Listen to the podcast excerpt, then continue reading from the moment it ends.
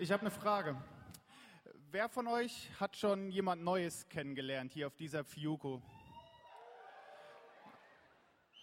Okay, weil ich habe so gedacht, wenn man jemanden trifft, ihn kennenlernt, mit ihm spricht und klar ist, dass er wie du auch Christ ist, ist die Frage, die folgt, oft offensichtlich. Eine Frage, die eigentlich harmlos und schlicht ist. Doch mir wird immer mehr klar, dass sie das nicht ist. Du gehörst zu Jesus, okay, bist so mit ihm unterwegs, schön und gut, doch ich würde gern noch wissen, in welche Gemeinde oder Kirche du gehst. Und nicht, dass du mich falsch verstehst. Ich habe nichts gegen diese Frage per se, nur gegen das, was leider oft dahinter steht.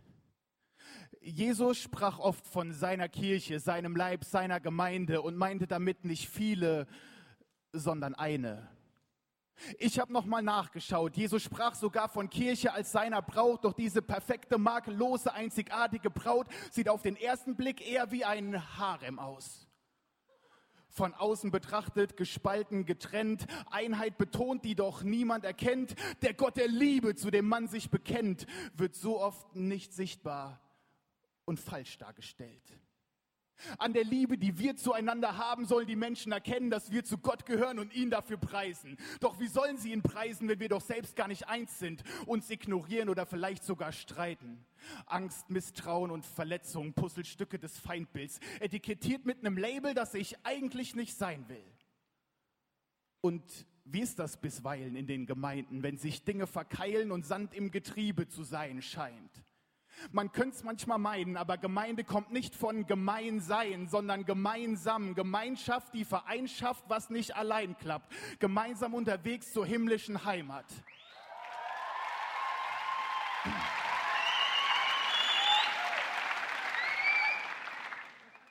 Und jetzt stehst du hier mit geschlossenen Augen und erhobenen Händen und singst, wie sehr du Gott liebst. Aber zwei Reihen hinter dir steht jemand, dem du nicht vergibst nicht vergeben willst, denn Vergebung hat diese Person nicht verdient. Und wie kannst du sagen, dass du Gott liebst, den du nicht siehst, und deinen Bruder verachten, der direkt vor dir steht? Und ich find's unbequem, das anzusehen, diese Fragen anzugehen, will schon fast das Handtuch nehmen, Handtuch werfen, weil mein erhobener Zeigefinger dabei zuallererst auf mich zeigt. Guck mal, da ist eine Gemeinde und da ist eine zweite wollen beide Menschen erreichen, Hoffnung verbreiten, doch können sich nicht Hände reichen, weil die einen Hände heben, aber die anderen Hände falten beim Beten, können sich nicht leiten. Und ich frag mal bescheiden, von wem lässt du dich leiten? Sicher nicht von seinem Geist. Denn Jesus hat gebetet, dass sie alle eins seien, befreit, dass wir frei sind, nicht damit wir uns streiten. Seine Kinder beleidigen, unser Bestes tun, seinen Leib zu zerschneiden, obwohl er gebrochen wurde, um Wunden zu heilen. Und nein, dabei geht's nicht um Einheit um jeden Preis, sondern Te Telestai, der Preis ist bezahlt, damit wir frei sind, damit wir vereint sind.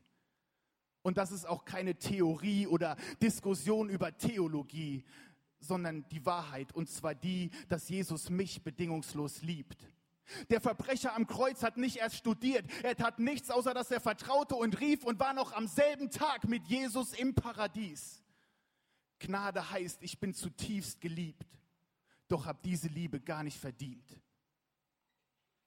Ich träume von einer Generation, die sich aufmacht, aufwacht, die Augen aufmacht und sieht, wie Gott sie entfacht, als Lichter der Hoffnung inmitten der Nacht, wie diese Stadt auf dem Berg, die eben auch jeder bemerkt. Und ich träume von einer Generation, die von Jesus bewegt, nicht nur redet, sondern aufsteht und was sie behauptet, auch lebt.